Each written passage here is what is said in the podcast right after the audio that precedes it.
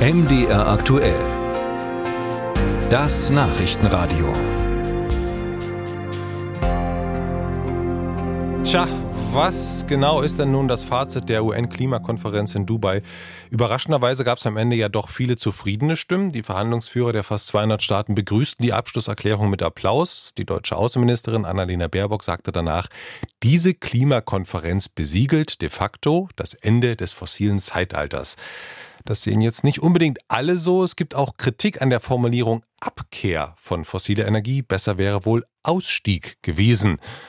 War das aber nun der maximal zu erreichende Kompromiss? Immerhin war der Entwurf der Abschlusserklärung ja noch deutlich weicher formuliert. Und was folgt jetzt eigentlich daraus? Ich spreche darüber mit Professor Angela Oels, Politikwissenschaftlerin mit dem Schwerpunkt Klimapolitik an der Universität Augsburg. Ich grüße Sie. Ja, hallo. Wir haben ja zu Beginn der Klimakonferenz ebenfalls miteinander gesprochen. Da haben Sie bereits deutlich gemacht, dass es schwer werden wird, den Ausstieg aus fossilen Energien festzuschreiben. Ist da jetzt mehr gelungen, als Sie erwartet haben? Auf jeden Fall wird jetzt der Bösewicht beim Namen genannt. Das ist auf jeden Fall zu begrüßen und das ist auch ein Fortschritt und der Anfang vom Ende der Fossilen, das kann man schon so sagen. Und dann kommt auch gleich das Aber. Also Kolumbien hat es heute im Plenum ganz nüchtern so zusammengefasst, ähm, das Ergebnis bildet die politische Realität im Plenarsaal ab. Das heißt, von dem, was möglich war, hat man da doch wiederum das Maximum rausgeholt? Auf jeden Fall, aber natürlich ist aus Sicht der Klimawissenschaft ähm, das Ergebnis weiterhin zu schwach, um jetzt das 1,5 Grad Ziel zu halten.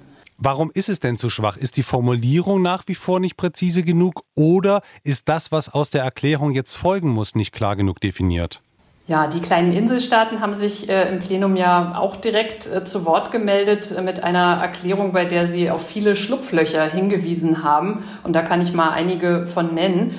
Also dieser Ausstieg aus den Fossilen, der ist in der Erklärung begrenzt auf Energiesysteme. Und da fragt man sich natürlich, ist das jetzt nur die Elektrizität oder schließt das jetzt auch Verkehr, Gebäude, vielleicht sogar Industrie mit ein? Also vielleicht reden wir hier nur vom ganz kleinen Ausschnitt. Das ist mal eins.